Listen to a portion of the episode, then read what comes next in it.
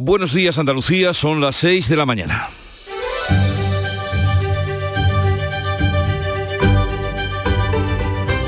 Despierta tu mente, descubre la realidad. En Canal Sur Radio, La mañana de Andalucía con Jesús Vigorra. Es la pesadilla que no cesa. Hoy tenemos que dar cuenta de otro asesinato machista, esta vez en la línea de la Concepción, otra vez el homicida se suicidó con la misma escopeta con la que acabó con la vida de su mujer ocurrió en la noche del lunes al martes y fue descubierto ayer por una persona próxima a la pareja. Hoy será día de luto en la línea. Y otra vez, un brasero es la causa de la muerte de tres estudiantes en Huelva por asfixia. Eran diez los jóvenes que permanecían en el domicilio cuando las llamas les sorprendieron después de haber celebrado juntos el final de los exámenes. Siete lograron escapar de las llamas y otros tres Dos chicas, una de Huelva, otra de Badajoz y un chico de Lebrija, han perecido en el incendio. La Universidad de Huelva les recordará hoy con una concentración y un minuto de silencio. De la actualidad política, destacamos que Pedro Sánchez ha confirmado en el Senado que corregirá la ley del solo sí es sí, lo que venía siendo un clamor en las Cortes y en la calle, mientras que Alberto Núñez Feijó califica la norma del mayor retroceso en la lucha para acabar con la violencia contra las mujeres. Y hoy comienza en Rabat la cumbre España-Marruecos al más alto nivel que demuestra el acercamiento de los dos gobiernos tras distanciarse en 2021. Sánchez acude acompañado de 12 ministros del ala socialista, ninguno de Podemos, socios de gobierno que se sienten molestos por el cambio de postura de los socialistas con respecto al Sáhara Occidental. El salario mínimo interprofesional sube hasta los 1.080 euros en 14 pagas y tiene carácter retroactivo desde el pasado 1 de enero. En Canal Sur Radio, la mañana de Andalucía con Jesús Vigorra. Noticias. ¿Qué les vamos a contar con Manuel Pérez Alcázar? Buenos días, Manolo. Buenos días, Jesús Vigorra. Y comenzando por el tiempo para hoy. Este primero de febrero vamos a tener cielos poco nubosos o despejados, salvo en el área del estrecho, donde se esperan intervalos de cielos nubosos.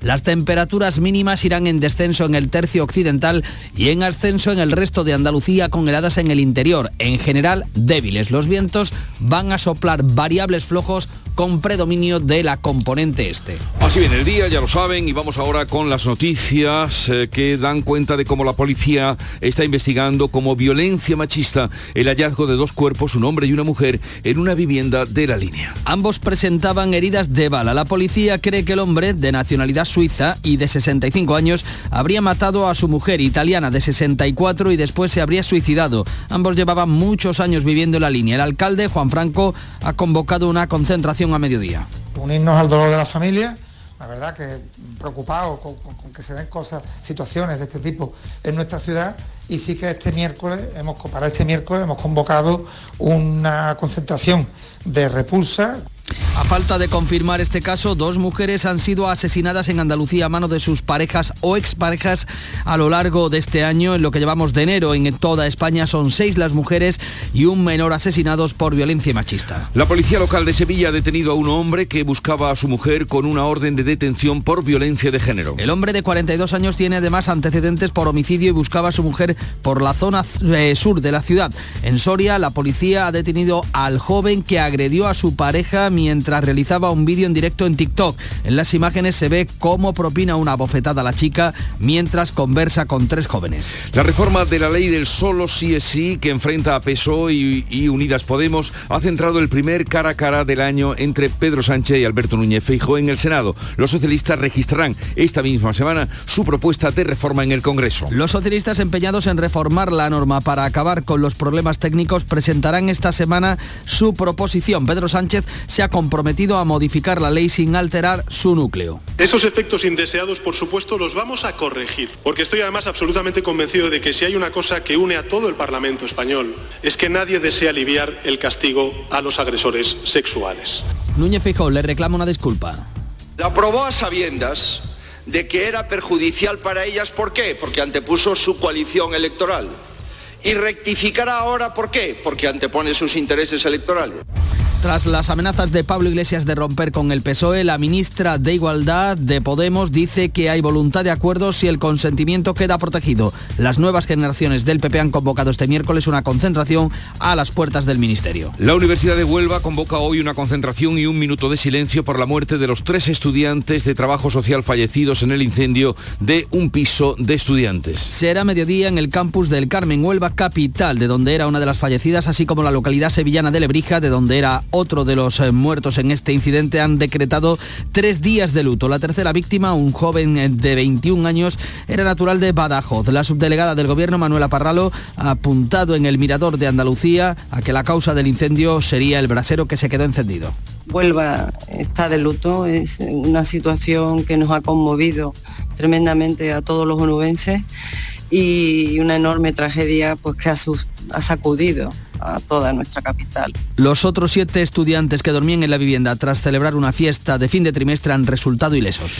El de Huelva es el segundo incendio grave en Andalucía en menos de 24 horas y otra vez a consecuencia de un brasero. Este martes se han declarado otros dos incendios sin víctimas mortales en la provincia de Córdoba. En Córdoba capital, una mujer de 84 años ha sido hospitalizada por inhalación de humos tras el incendio originado en los cables de un radiador en su vivienda. En la localidad de Lucena, otra mujer de 55 años ha sido atendida en el hospital de Cabra por inhalación de humo en el incendio de su cocina. Y en Sevilla, el hombre herido en el incendio del lunes en el polígono norte sigue estable en la UCI con quemaduras y fracturas en ambas piernas al saltar desde un segundo piso. En la segunda década, eh, en esta última década, perdón, han muerto en Andalucía 41 personas en 12 grandes incendios en domicilios particulares. Subirá el salario mínimo interprofesional un 8% hasta alcanzar los 1.080 euros mensuales en 14 pagas. Pedro Sánchez ha anunciado en el Senado el acuerdo de Yolanda Díaz con los sindicatos, pero sin contar con la patronal. El Consejo de Ministros lo va a aprobar a mediados de febrero, aunque tendrá efecto retroactivo desde el 1 de enero. Se van a beneficiar más de 2 millones de trabajadores. Sánchez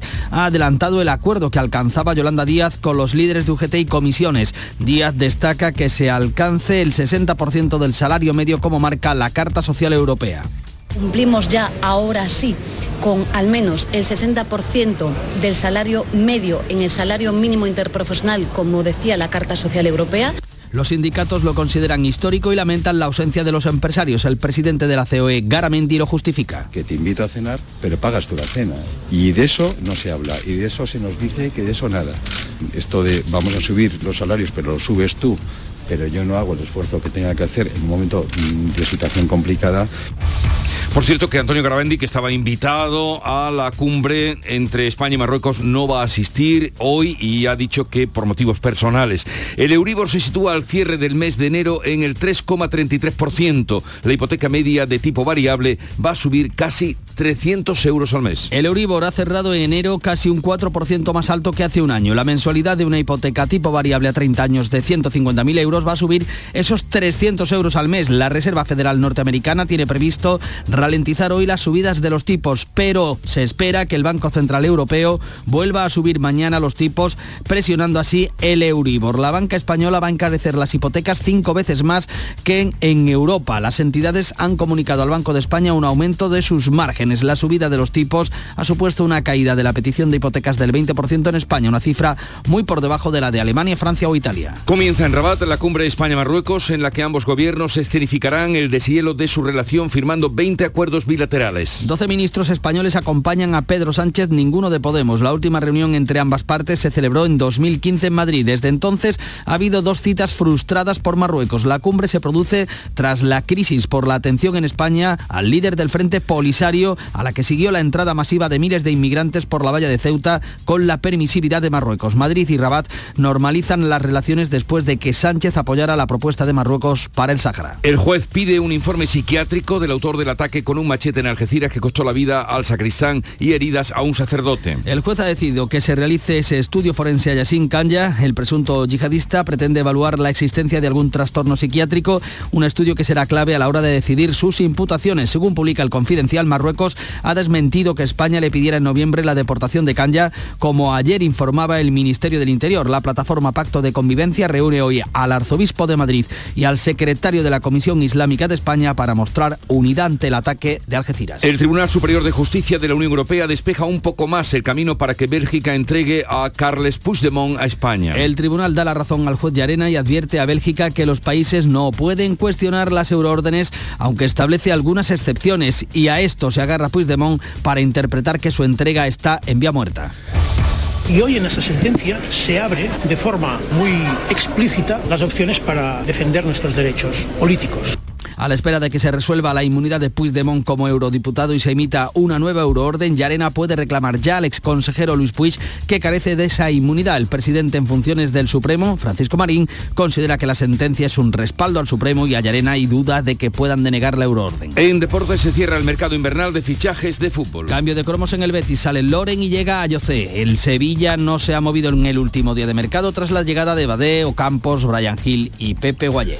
Así viene el día, vamos a ver cómo lo refleja la prensa que ya ha repasado y resumido para ustedes. Eh, Jorge González, buenos días Jorge. ¿Qué tal Jesús? Muy buenos días. Comenzamos este repaso de la prensa por Europa Sur. Tras la tragedia en la Alcaidesa, la Policía Nacional investiga como crimen machista la muerte de un hombre y una mujer, con fotografía de portada para cuatro policías en la calle donde aparecieron los dos fallecidos. La pareja falleció por disparos de un revólver, dice este periódico. Huelva Información, una foto muy impactante con en la que se puede ver el interior de la vivienda donde se produjo el incendio ayer, el brasero, un posible, posible origen del fuego. Dice Huelva Información, conmoción en Huelva por la muerte de tres estudiantes en un incendio. Este mismo asunto, con una fotografía muy similar para Diario de Sevilla, Huelva se tiñe de luto, dice este diario, tres universitarios, uno de ellos de Lebrija, muere en un incendio de un piso de estudiantes. Se ve el interior de lo que parece ser el salón de este piso, de este inmueble, con una ventana abierta por la que entra luz y se ve todo absolutamente abrasado. También en Diario de Sevilla, Europa financiará el último tramo de la línea 3 del metro. En Ideal de Almería, también una foto muy llamativa, el Gualili, un montón de escombros, una foto de, vía satélite del Gualili antes del derribo que tuvo lugar ayer. Las viviendas para los jornaleros no serán realidad hasta dentro de dos meses. También en Ideal, más de 6.000 alumnos de autoescuela están en lista de espera para examinarse del carné. Eso en Almería, más de 6.000. Faltan examinadores. Málaga hoy, los abogados desesperados por la avalancha de juicios suspendidos. Dice este diario el conflicto laboral deja en Málaga ya más de mil causas judiciales aplazadas. El Día de Córdoba, Silbón, entre comillas, un sueño hecho realidad. La firma de moda cordobesa va a alcanzar las 77 tiendas y 46 millones de facturación en este 2023. En Diario de Cádiz, eh, Cádiz por fin estrena servicio de limpieza tras cuatro caóticos años. La ciudad va a pagar a la concesionaria, valoriza más de 1.300.000 euros al mes por este trabajo. Y una fotografía también pues bastante curiosa, una mujer, la ella Ana, una señora Ana María González, vecina de la isla, que cumple un año más rodeada de su familia. 109 años. Se ve pues delante de la tarta de cumpleaños con el 109, 109 plantado no, encima. ¿eh? No, ah, claro, pero no 109 velas. No, no, no.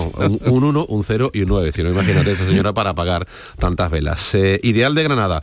Un nuevo muro de contención sostiene ya la ladera de la carretera de la Sierra. Se han movido más de 8.000 toneladas de rocas en dos días y se maneja ya este próximo viernes como la jornada para la reapertura al tráfico.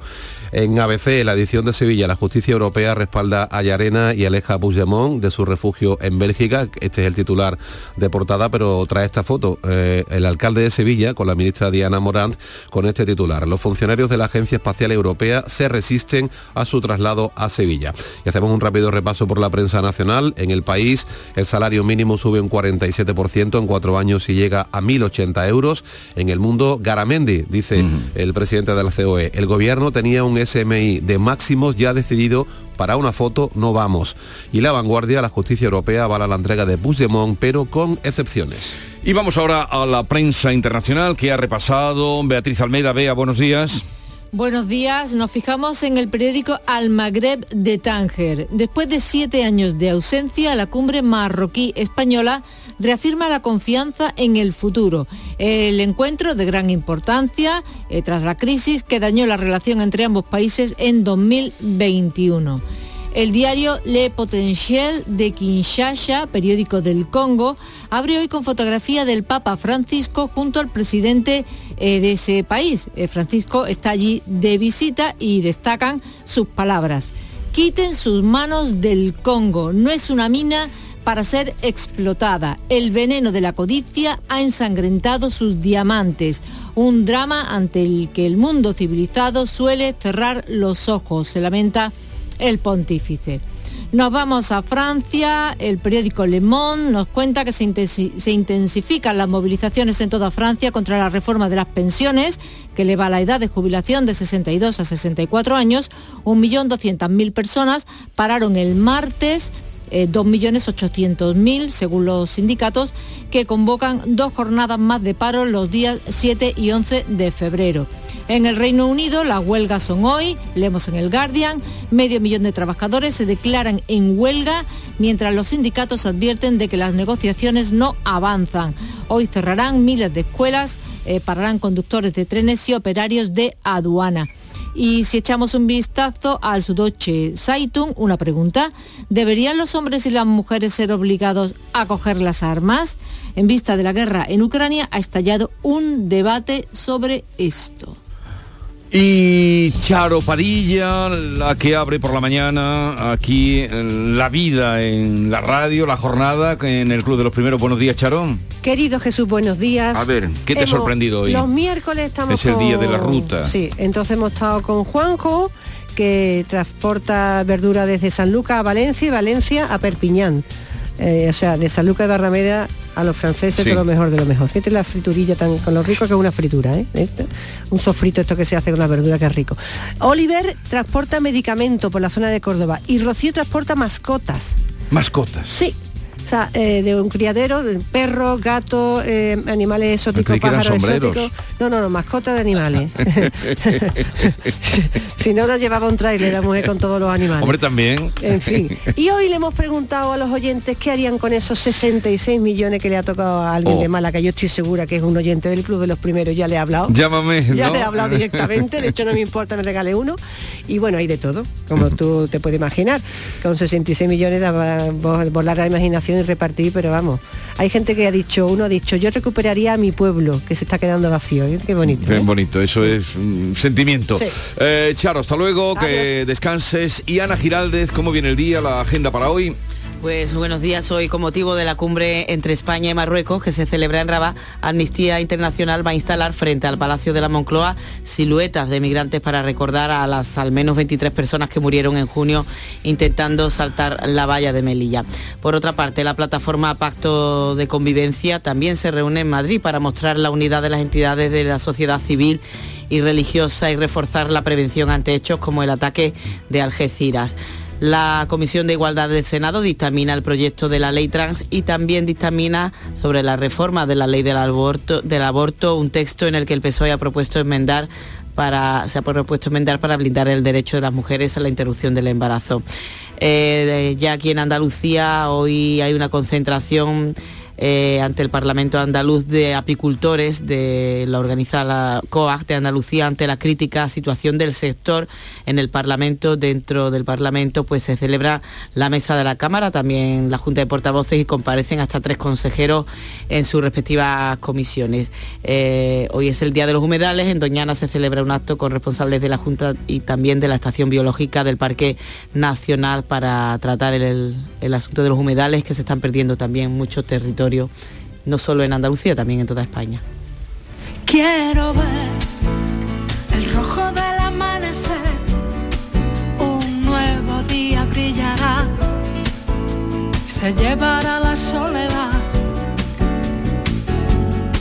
Quiero ser el rojo del amanecer, el sol de nuevo brillará, llevará la soledad un nuevo día en la radio, un nuevo amanecer que vamos a compartir juntos y si ustedes gustan y quieren, desde ahora y hasta las 12 del mediodía andaremos ese camino. Ahora sigue la información en Canal Sur Radio. Intensas y reales que me hacen sufrir. No sé cómo consigo soportar la situación. En Canal Sur Radio, por tu salud responde siempre a tus dudas. Hola, ¿sabe usted qué es una unidad digital de cuidados? No piense en el ordenador, es un modelo asistencial que permite mejorar la asistencia a pacientes y cuidados de las personas, facilitando las herramientas necesarias a los sanitarios que están en primera línea. Son unidades que se ponen en marcha en nuestros hospitales públicos y de las que hablaremos ampliamente esta tarde con la experiencia del Hospital Macarena. Envíanos tus consultas desde ya en una nota de voz al 616-135-135. Por tu salud, desde las 6 de la tarde con Enrique Jesús Moreno. Más Andalucía, más Canal Sur Radio. En Canal Sur Radio, la mañana de Andalucía con Manuel Pérez Alcázar. 6 de la mañana y 20 minutos de este 1 de febrero en el que tenemos que lamentar lo que apunta a un nuevo asesinato machista. La Policía Nacional así lo investiga en la línea tras el hallazgo de dos cuerpos, un hombre y una mujer en una vivienda. Ambos presentan heridas mortales de arma de fuego. El ayuntamiento linense ha convocado para las 12 una concentración de repulsa por este suceso. Susana Torrejón. Los investigadores creen que el autor de la muerte de la mujer de 64 años habría sido el hombre de 65 que después de disparar contra ella se habría suicidado. Ambos presentaban heridas mortales producidas por arma de fuego. Los cuerpos sin vida se encontraron en una vivienda de la calle Narciso en la alcaidesa donde residían. Eran dos ciudadanos extranjeros, ella italiana y el suizo, pero llevaban muchos años viviendo en la línea, municipio que está consternado por este presunto asesinato asesinato machista. Juan Franco es su alcalde. Unirnos al dolor de la familia, la verdad que preocupado con, que se den cosas, situaciones de este tipo en nuestra ciudad y sí que este miércoles, hemos, para este miércoles hemos convocado una concentración de repulsa con minutos de silencio a las 12 de la mañana en la puerta del eh, ayuntamiento, en el caso de que se confirme que, como todo apunta, a que se trata de un caso de violencia machista. Si se confirma este caso como violencia machista, la mujer sería la séptima asesinada en lo que llevamos de año. En un solo mes, dos mujeres han sido asesinadas en Andalucía a manos de sus parejas o exparejas. En toda España son seis las mujeres y un menor asesinados por violencia machista.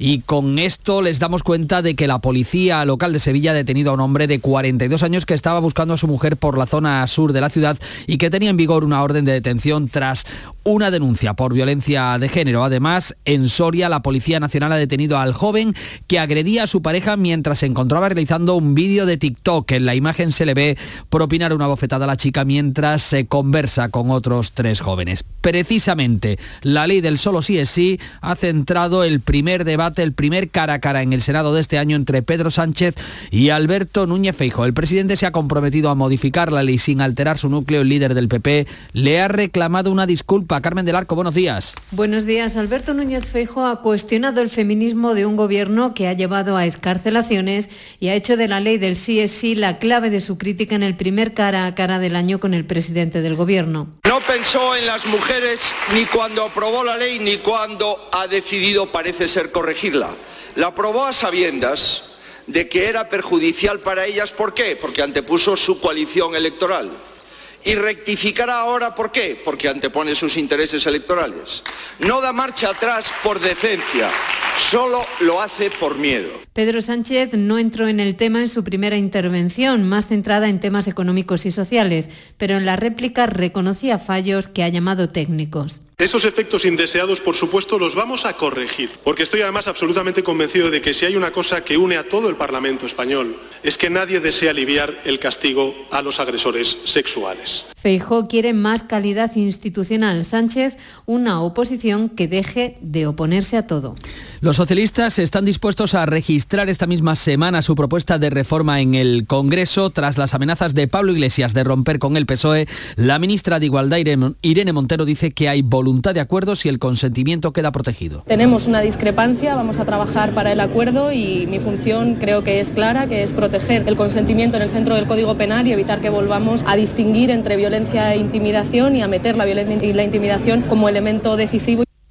Los socios parlamentarios del Gobierno son de la misma opinión. Así lo han expresado Íñigo Rejón de Más País, Valdoví de Compromís y Aitor Esteban del PNV. Modificaciones técnicas, no modificaciones políticas. No se tocará el núcleo de la ley. Sería tremendo que volviéramos a cometer un error en este asunto. Y lo hubo.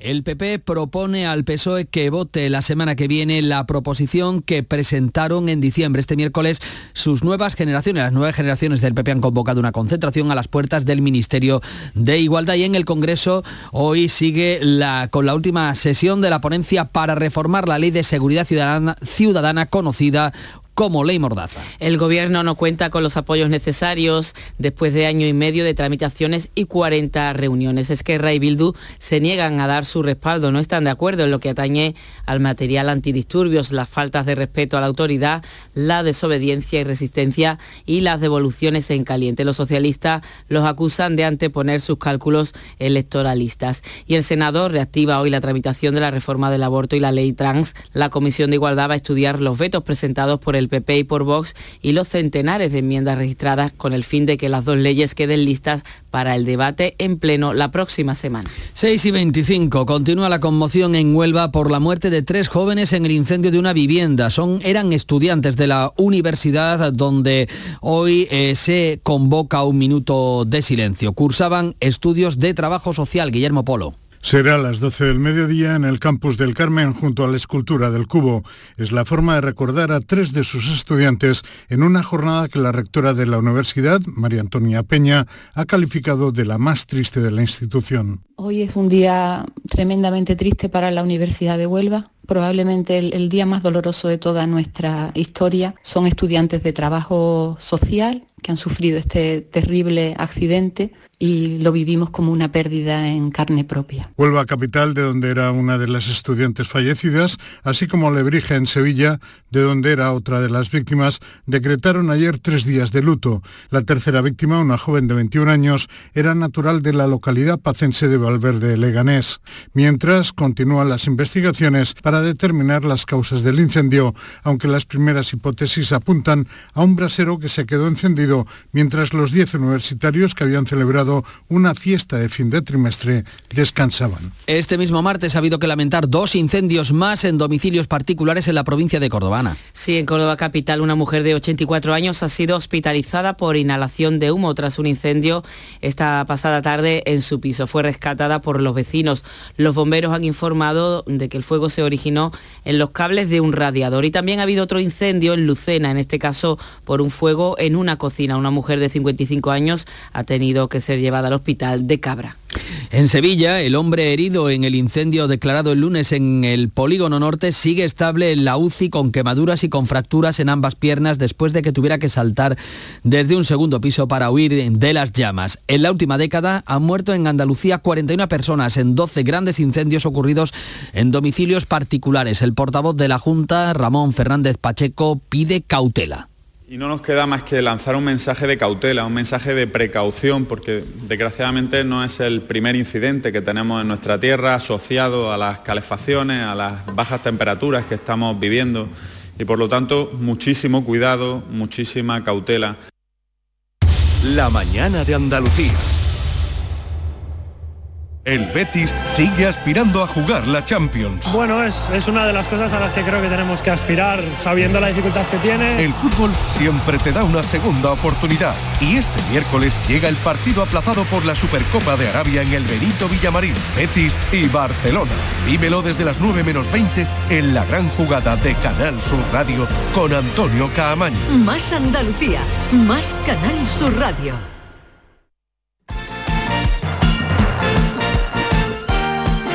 Acabó la temporada de fichajes invernal. Antonio Camaño, buenos días. Hola, ¿qué tal? Buenos días. Se cerró el mercado de invierno y muchos son los movimientos que se dieron a última hora en el mercado de los equipos andaluces. En el Betis se fichó lo que quería Pellegrini. Ayoce llega hoy, aterriza en Sevilla para firmar por el conjunto verde y blanco hasta final de temporada debido a la baja, la ausencia de Loren Morón, que ya es oficialmente jugador de la Unión Deportiva Las Palmas. Y el Cádiz, uno de los equipos que más se movió a última hora porque ha cerrado el mercado de forma extraordinaria. Cinco fichajes y tres de ellos sobre la bocina. Guardiola llega del Valladolid, Kiri Ramos Llega del Lugo también como goleador y refuerza la zaga con la llegada de Mere, que estaba jugando fuera de la Liga Española, concretamente en México. Y en Granada también el ansiado delantero llega definitivamente al conjunto nazarí, cedido hasta final de temporada con opción de compra. En caso de ascenso es Weisman, llega del conjunto Soletano y ojo, porque también hoy en el Sevilla, que no hubo movimientos de última hora, va a hablar Monchi y también lo va a hacer Manolo Gaspar. Todo hace indicar que el director deportivo del Málaga va a dejar de serlo, va a dimitir después de la injerencia del administrador judicial en la salida de Pepe Mel. Cercanía. Las historias que pasan en nuestra tierra. Andalucía en profundidad. Actualidad. El cafelito de siempre. Así es la tarde de Canal Sur Radio con Mariló Maldonado. Tres horas para disfrutar de una radio emocionante. Andalucía, son las 3 de la tarde. La tarde de Canal Sur Radio con Mariló Maldonado. De lunes a viernes desde las 3 de la tarde. Más Andalucía. Más Canal Sur Radio. Canal Sur Radio.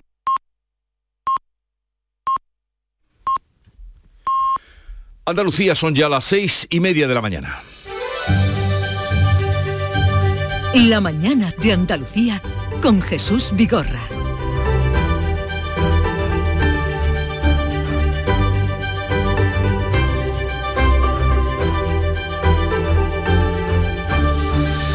Y a esta hora vamos a contarles en titulares las noticias más destacadas que les estamos, les venimos narrando desde las 6 de la mañana. Lo hacemos con Ana Giraldez. La Policía Nacional investiga como violencia machista el hallazgo de dos cuerpos, un hombre y una mujer, en una vivienda de la línea en Cádiz. Las primeras hipótesis apuntan a que el hombre de nacionalidad suiza y 65 años habría matado a su mujer italiana de 64 y después se habría suicidado. Ambos presentaban heridas de bala. La reforma de la ley del solo sí es sí que enfrenta a PSOE y Unidas Podemos centra el primer cara a cara del año entre Pedro Sánchez y Alberto Núñez Fijo en el Senado. Los socialistas registrarán esta misma semana su propuesta en el Congreso. La ministra de Igualdad insiste en que hay voluntad de acuerdo si el consentimiento queda protegido en la reforma. El de Huelva ha sido el segundo incendio grave en Andalucía en menos de 24 horas a consecuencia de un brasero. Este martes se han declarado otros dos incendios sin víctimas mortales en la provincia de Córdoba. En Sevilla, el hombre herido en el incendio del lunes en el polígono norte sigue estable en la UCI.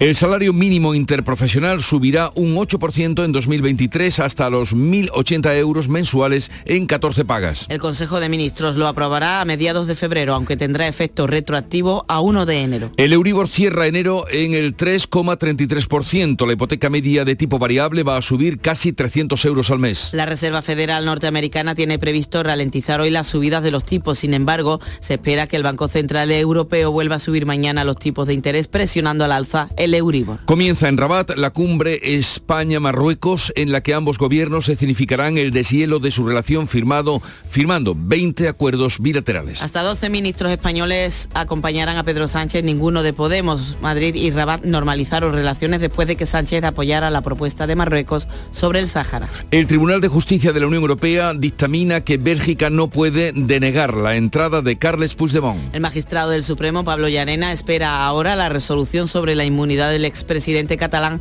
como eurodiputado para emitir una nueva euroorden contra él. ¿Y en cuanto al tiempo? Hoy se esperan cielos poco nubosos o despejados, salvo en el área del estrecho donde se esperan intervalos de cielos nubosos. Las temperaturas mínimas en descenso en el tercio occidental, en ascenso en el resto, con heladas en el interior. Vientos variables flojos con predominio de la componente este.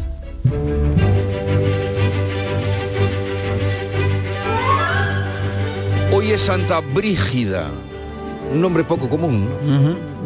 En Irlanda fue donde... Una vecina tuve yo que se llamaba Brígida. Ah, bueno, entonces mm, tu pueblo, mm, Brígida, luego está la Brígida del Tenorio, que tiene su sentido porque eh, Santa Brígida fue abadesa de un monasterio en Irlanda, vivió entre los años 620 y 680, es la patrona de Irlanda junto con, ya saben, el famoso San Patricio, San Patrick, San Patrick, ¿eh? tan celebrado. Bien, eh, hoy, eh, 1 de febrero, tal día como hoy, en 1941, se constituye la Red Nacional de Ferrocarriles Españoles. Renfe nació tal día como hoy, 1 de febrero. Y fue un día como hoy de 2021 cuando entró en vigor la nueva ley de extranjería.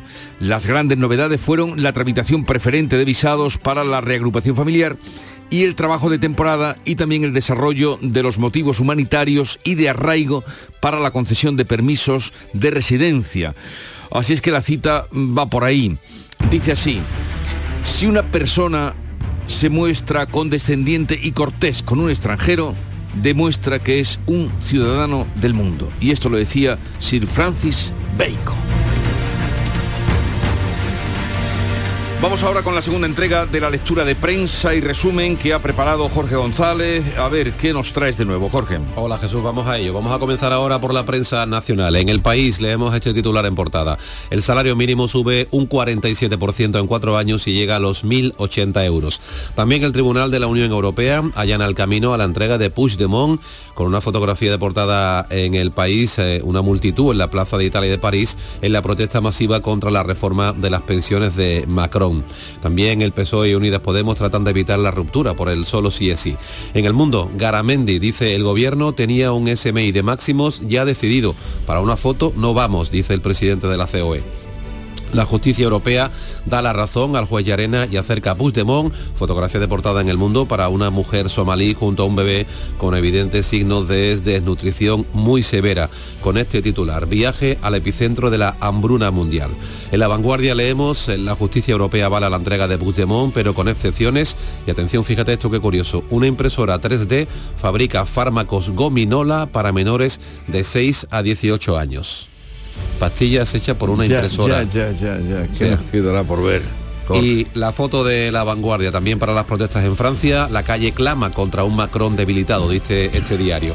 En ABC, la justicia europea respalda a Yarena y aleja a Puigdemont de su refugio en Bélgica. La fotografía de ABC, la edición andaluza, la de Sevilla, Vemos al alcalde de Sevilla con la ministra Diana Morán con este titular. Los funcionarios de la Agencia Espacial Europea se resisten al traslado a Sevilla. La foto es del día de la presentación de la agencia. Anda que no le van a sacar un partido a esa foto, ¿eh? Sí, sí, sí, la están reutilizando bastante. sí, otro no, la vemos. Foto también muy llamativa, la de la portada de Ideal de Almería. Una foto vista aérea, vista de satélite de el Walili del campamento antes de su derribo. Dice Ideal, Walili, un montón de escombros y también más de 6.000 alumnos de autoescuela están están en lista de espera para poder examinarse del carnet. Foto impactante también en Diario de Sevilla, muy parecida a la del vuelo de información se ve el interior del piso eh, calcinado ayer en ese incendio en Huelva. Huelva se tiñe de luto, dice el diario sevillano. Tres universitarios, uno de ellos de Lebrija, mueren en un incendio en un piso de estudiantes. Eh, en la foto de Huelva Información, como te digo, también muy parecida, aunque se ve más el detalle de los muebles del colchón completamente calcinado, interior de la vivienda donde se produjo el incendio. Conmoción en Huelva, dice Huelva Información, por la muerte de tres estudiantes en un incendio. En Europa Sur, tragedia en la Alcaidesa. La Policía Nacional investiga como crimen machista la muerte de un hombre y una mujer. Una fotografía nocturna con agentes de policía justo enfrente de la casa donde se encontraron los dos cuerpos, los dos fallecidos. Ideal de Jaén. Eh, la policía aceptó 30 golpes al narcotráfico en Linares el pasado año con 53 detenidos. En Málaga hoy los abogados desesperados, dice este periódico, por la avalancha de juicios suspendidos. El conflicto laboral eh, deja en Málaga ya más de mil causas judiciales aplazadas. Habla de las consecuencias de la huelga de los secretarios judiciales. Ideal de Granada, un nuevo muro de contención sostiene ya la ladera de la carretera de la Sierra y da cifras bastante llamativas. Se han movido más de 8.000 toneladas de rocas en tan solo dos días y se espera que el viernes se pueda reabrir ya el tráfico en la zona. Terminamos con Diario de Cádiz. Cádiz por fin estrena servicio de limpieza tras cuatro años eh, caóticos, dice este periódico, con fotografía para una mujer, la heroína de 109 años, Ana María González, que cumplía ayer esa edad, la Yeya Ana, tal como la conoce la familia. Vamos ahora a la segunda entrega de la prensa internacional. Ve Almeda, ¿qué nos traes? Pues leemos hoy en La Verdad de Ucrania, en el Pravda de Ucrania, las Fuerzas Armadas ucranianas recibirán hasta 140 tanques occidentales en la primera remesa de sus socios internacionales. Eh, no precisa fechas y el Pravda ruso se aprovecha de esta indefinición y cuenta el Pravda. Kiev no podrá recibir el primer codiciado Abrams hasta finales de año. La entrega del resto de los tanques también se alarga en el tiempo. Esto significa que llegarán al frente no de golpe, sino poco a poco, lo cual es por supuesto preferible para nosotros. Los quemaremos en pequeños lotes. Esto eh, lo dice el corresponsal político militar del periódico, que actúa como editorialista de este medio estatal que a su vez es pues la voz del Kremlin. Muy objetivo, muy objetivo. Sí. Eh, nos vamos a Gran Bretaña, un día después del tercer aniversario del Brexit, informa el Times. Gran Bretaña y la Unión Europea han llegado a un acuerdo aduanero que podría llenar el camino para poner fin a años de disputas posteriores al Brexit. Me decías también que la prensa alemana trae dos artículos interesantes sobre economía y tecnología que están relacionados con China. A ver. Sí, lo leemos en el Frankfurter. Alianza contra Pekín. Un hito en la contención de China. Estados Unidos, Japón y los Países Bajos unen fuerzas para cortar el acceso de China a semiconductores avanzados. Y justo al lado leemos otro artículo. Así responde China en la lucha por la inteligencia artificial. El grupo tecnológico chino Baidu quiere presentar una contraparte del sistema estadounidense ChatGPT. ¿Y qué es esto del ChatGPT? Pues es una revolución que ha llegado, que es la bomba, que es un nuevo sistema que genera contenidos escritos eh, de forma eh, altamente coherente, muy parecidos a los creados por los humanos, aprende y mejora solo, genera por igual admiración y temor, le dan los parámetros y te escribe un artículo periodístico, una reseña de un libro, un cuento o te resume una tesis doctoral. Tiene un potencial ilimitado y lo más importante es que aprende solo. A medida que, a medida que le van metiendo datos, aprende solo. Bueno, pues China ya tiene su sistema preparado y lo va a lanzar, supongo que en breve. O sea, que esto quiere decir que nosotros podríamos decirle... No lo digas, no lo digas. Mm, ya estás imaginando, ¿no? Sí.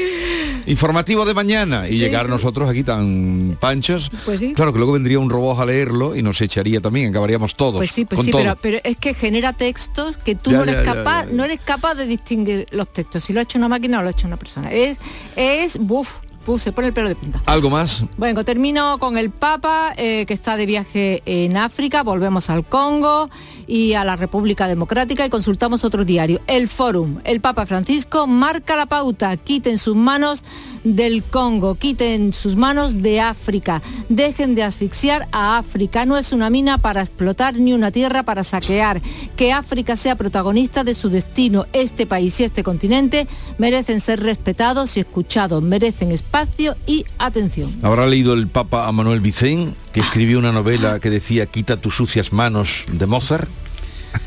No lo sé, pero el Papa es leído, desde luego. Y además eh, lee- leído. lee en español, claro. Eh, qui- quiten sus manos del Congo. Bien, 6.41 minutos, sigue la información en Canal Sur Radio. Cercanía. Las historias que pasan en nuestra tierra.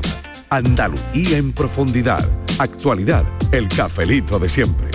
Así es la tarde de Canal Sur Radio con Mariló Maldonado. Tres horas para disfrutar de una radio emocionante. Andalucía, son las 3 de la tarde. La tarde de Canal Sur Radio con Mariló Maldonado. De lunes a viernes desde las 3 de la tarde. Más Andalucía, más Canal Sur Radio. En Canal Sur Radio, la mañana de Andalucía con Manuel Pérez Alcázar. 6.42 minutos y el Euribor nos vuelve a traer malas noticias. Se sitúa al cierre de enero en el 3,33%. Hace un año era de casi medio punto negativo. Hoy, una persona que tenga contratada una hipoteca variable a 30 años de unos 150.000 euros va a ver cómo se le revisa al alza con un aumento de casi 300 euros en la letra mensual. Este martes el Euribor ha superado incluso el 3,41%, se sitúa en niveles de diciembre de 2008. La banca española encarecerá las hipotecas cinco veces más que en Europa. Las entidades han comunicado un aumento previsto en los márgenes sobre los préstamos a la vivienda más intenso que en las entidades europeas, según se publicaba en la encuesta sobre préstamos bancarios de España. Se prevé menos apetito por el crédito. La subida de los tipos ha supuesto una caída de la petición de hipotecas del 20% en España. Se, frena, por tanto, esa petición de préstamos, una cifra que es mucho menor que en Alemania, es mucho menor que en Alemania, en Francia e Italia.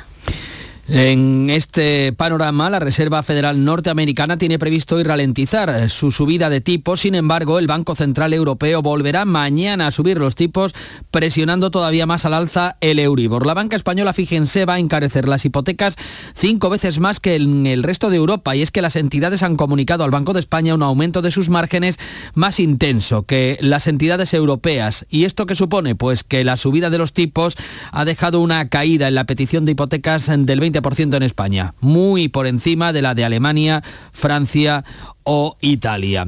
Además, este miércoles va a entrar en vigor la gratuidad de las rutas de autobús estatales para pasajeros eh, frecuentes que tendrán que abonar una fianza de 20 euros y que se les devolverá si hacen un mínimo de 12 viajes en los próximos tres meses. Es eh, un abono similar al que ya eh, está en marcha en los trenes de cercanías y de media distancia de Renfe. Hoy también comienza en Rabat la cumbre España-Marruecos, donde ambos gobiernos van a escenificar el deshielo de su relación. Hasta 12 ministros ha incluido Pedro Sánchez en esta visita que, con la que acude a Marruecos para tratar de limar asperezas. Sí, hasta incluye a la vicepresidenta primera y tercera del gobierno, Nadia Calviño y Teresa Rivera, y acuden junto a Pedro Sánchez, pero no acude ni un solo ministro de Podemos. La última reunión entre ambas partes se celebró en 2015 en Madrid. Desde entonces ha habido dos citas frustradas por Marruecos en 2020 y el 21. El ministro de Agricultura, Luis Planas, considera que se ha demorado demasiado.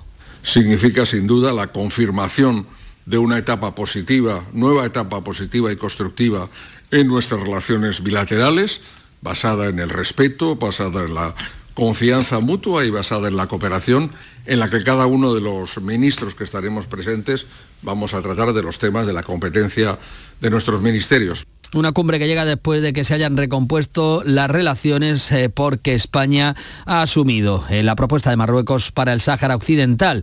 El Ministerio del Interior ha cesado al jefe de la Guardia Civil de Melilla al mes de llegar al cargo. El mando se había negado, fíjense, a abrir expediente a los guardias civiles que lanzaron piedras a los inmigrantes en la tragedia del 24 de junio. Y el juez que investiga el ataque del pasado miércoles en Algeciras ha decidido que se realice un estudio forense al presunto yihadista para evaluar si tiene algún trastorno psiquiátrico. Según publica hoy el Confidencial Marruecos, ha desmentido que España le pidiera en noviembre la deportación de Yassin Kanja.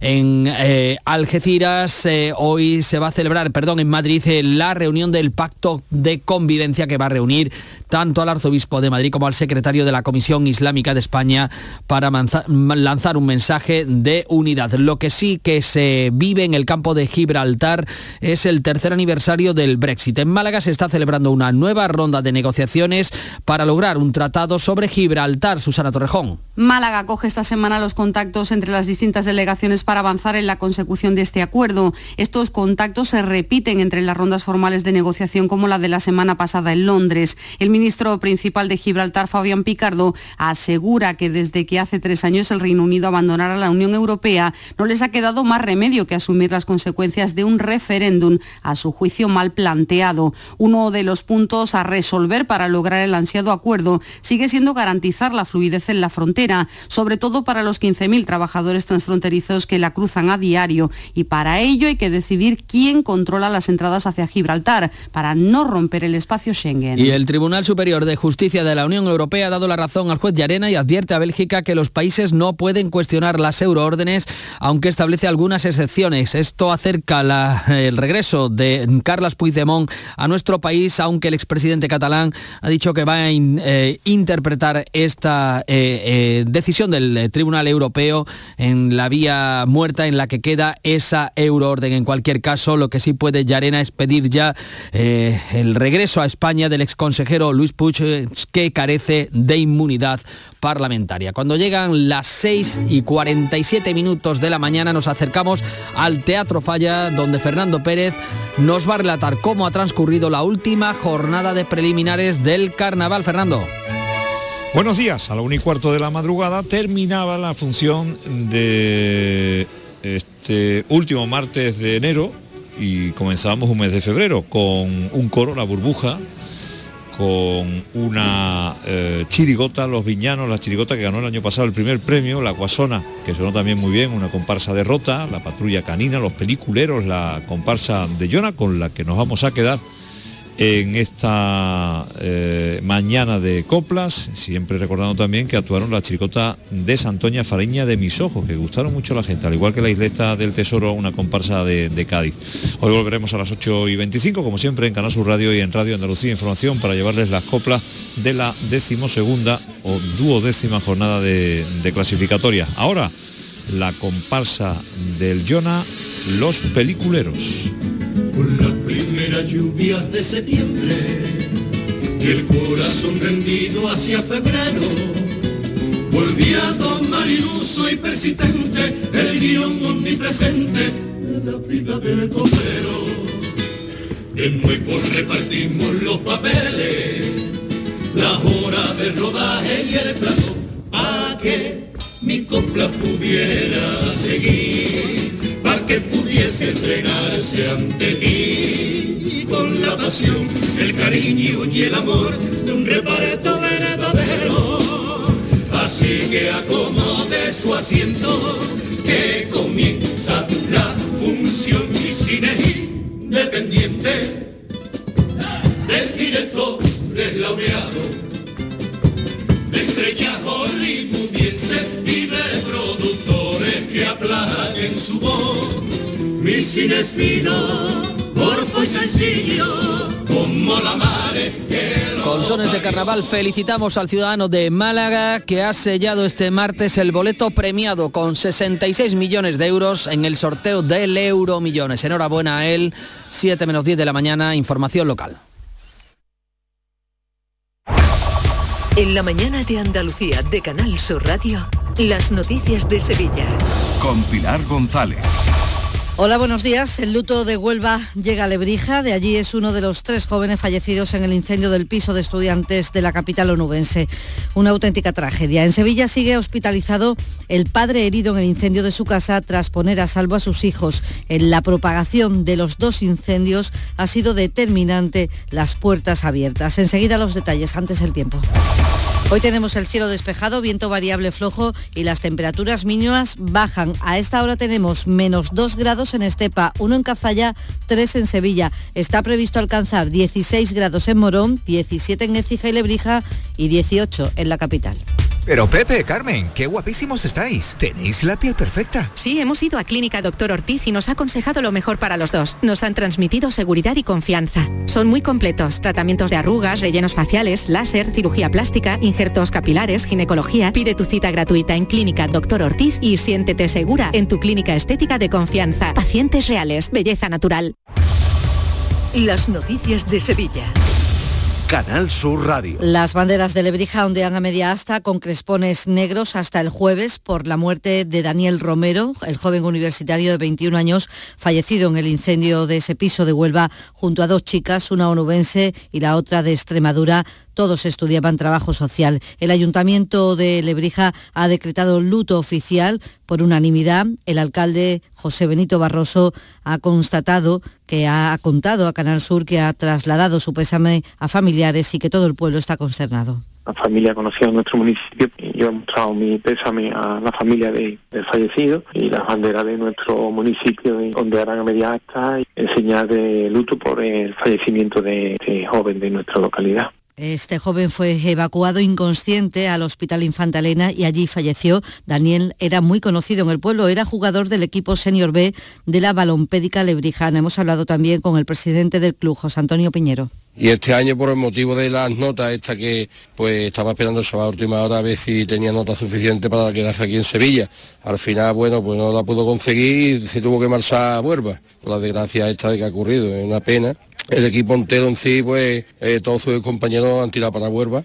El origen de este incendio pudo estar en el brasero de la vivienda, al igual que el incendio producido aquí en Sevilla, en el polígono norte, en la calle Moguer. Eh, continúa hospitalizado y estable. El hombre herido en este incendio está en la UCI, en el Virgen del Rocío, con quemaduras. También tiene las piernas fracturadas tras arrojarse, como saben, por la ventana del segundo piso después de sacar adelante a sus hijos con ayuda de un vecino. Todos los demás afectados, cinco adultos y cinco niños, por inhalación de humo, recibieron ya el alta a las pocas horas. El suboficial de bomberos del ayuntamiento, Julián Fernández, ha explicado que las llamas y el humo habían invadido todo el edificio porque las puertas estaban abiertas y las llamas buscan esa salida. Da un consejo básico, hay que cerrar las puertas e ir poniendo obstáculos a las llamas. Nosotros tenemos que pensar que el incendio es una fiera y que nos persigue. Entonces vamos a intentar cerrar todas las puertas de trasnocha para que no nos alcance el incendio. Si la puerta es la de la vivienda, yo cojo mi llave, salgo fuera y la cierro y estoy esperando a que lleguen los bomberos en la puerta del bloque.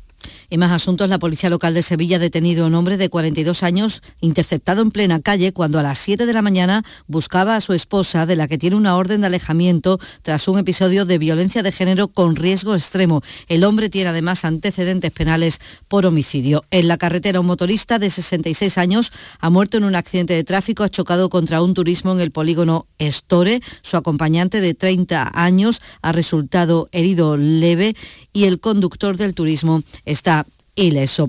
Y en cuanto al COVID, seis personas han muerto en la última semana en Sevilla, un tiempo en el que se han registrado 125 nuevos contagios.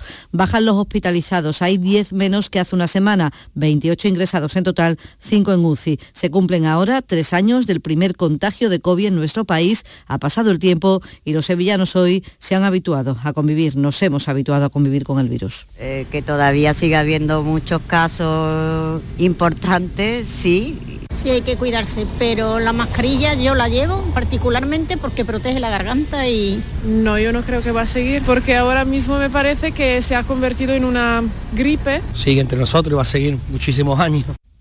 Faltan cinco minutos para las 7 de la mañana. ¿Has pensado en instalar placas solares en tu vivienda o negocio? Con Sol Renovables, enchúfate al sol. www.solrenovables.com o 955 35 53 49.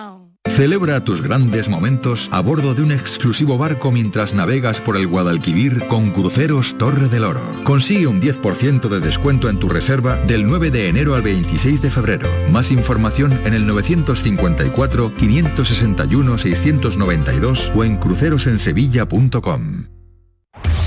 En Canal Sur Radio, las noticias de Sevilla. Atención a los usuarios del metro y de patinetes porque desde hoy queda restringido el acceso de patinetes eléctricos en el metro en las horas puntas días laborables. Es lo mismo que ocurre con las bicicletas. Esto supone entre las siete y media y las nueve y media de la mañana. Tampoco se puede ir con patinete entre la una y media y las tres y media y por la tarde entre las seis y media y las ocho y media. Se restringirá también cuando haya servicios especiales o momentos de alta ocupación. Los patinetes se pueden dejar en los puntos de recarga gratuitas situados en las estaciones y durante las horas que la línea esté en funcionamiento. También pueden meterse en el metro con el patinete si lo meten en bolsas, algo que genera críticas. Pero el tema de la bolsa creo que es bastante incómodo porque si utilizas el patinete para cualquier actividad que tengas que ir cargado con la bolsa, bastante molesto. Hombre, desde mi casa el patinete en la bolsa no puede, no puede ser. Cada vez que cojo el autobús cuando me quedo sin batería, lo que pasa es que a lo mejor cojo el 30, el 32, el 31, me obligan a meterlo en una bolsa de plástico, que yo lo veo mal. Unidas Podemos va a llevar al Parlamento Europeo el problema de los continuos cortes de luz que sufren algunos barrios de Sevilla. Según los afectados, la situación ha vuelto a agravarse en las últimas semanas en lugares como la carretera de su eminencia. Los vecinos insisten en que el problema está en que la red es obsoleta y no soporta el uso de los aparatos de calefacción para combatir el frío. Aquí lo que tenemos es un transformador de hace 50 años. Resulta de que no Endesa es distribución, no ha hecho una previsión de carga, lo que es en toda la barriada, y cada dos por tres pues, están saltando los fusibles. No puede poner la estufa, los frigoríficos se de cogerla. De que eso no es, que para eso se paga. Transformadores son antiguos y que los pongan nuevos ya de una vez. ¿Qué es lo que tienen que hacer? Antier no pude ni desayunar, porque hasta por la mañana la tenían cortada. Y reunión hoy en Sevilla de una comisión encabezada por Miguel Belló, comisionado para el PERTE aeroespacial del Gobierno de España, para ver en detalle las cuestiones relacionadas con la apertura de la Agencia Espacial en el edificio CREA en San Jerónimo. Es un encuentro sobre el que el alcalde Antonio Muñoz lanza un mensaje de tranquilidad. Asegura que la aprobación de los estatutos de la agencia en el Consejo de Ministros es inminente. En principio estaba para esta semana, no ha sido así, pero dice Muñoz que no hay motivos para la preocupación y que no habrá retrasos. Eh, los estatutos se aprobarán, es un tema eh, de, de, inmediatez y por tanto mm, no hay ningún motivo para preocuparse sobre que la agencia espacial será una realidad a corto plazo en la ciudad de Sevilla. El Ayuntamiento de Sevilla va a contratar durante seis meses a 174 personas. En su mayoría se van a dedicar a labores de limpieza y mantenimiento de los polígonos industriales de la ciudad. Se va a pagar con fondos del Plan Contigo, 5 millones de euros que aporta la Diputación. También les contamos que el juez ha decretado prisión provisional y sin fianza para el hombre que intentó estrangular a una policía nacional el sábado en Sevilla. El juez lo acusa de tentativa de homicidio. El sindicato policial Yupol se ha personado como como acusación particular en la causa. En materia cultural, entre las actividades organizadas como antesala de la gala de los premios Goya, hoy en el Cine Nervión se proyecta la película El agua, que está nominada a Mejor Dirección Nobel y también Mejor Actriz Revelación. Y en el Alcázar, desde hoy y hasta el 11 de febrero, visitas guiadas gratuitas sobre los rodajes de cine que han tenido lugar en este monumento.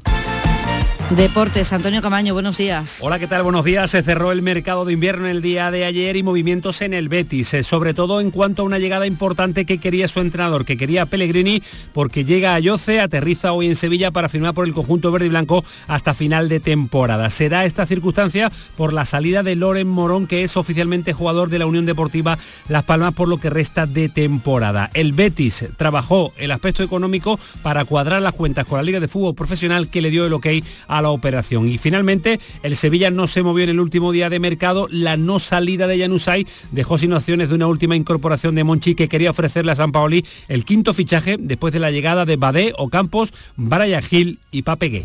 Además les contamos que la cantante italiana Laura Pausini ha anunciado un segundo concierto en Sevilla para el 22 de julio para conmemorar su 30 aniversario en el Icónica Fest y al Icónica Fest también vendrá esta vez Beret el 7 de julio. A esta hora 2 grados en Mairena del Alcor, 3 en Sevilla.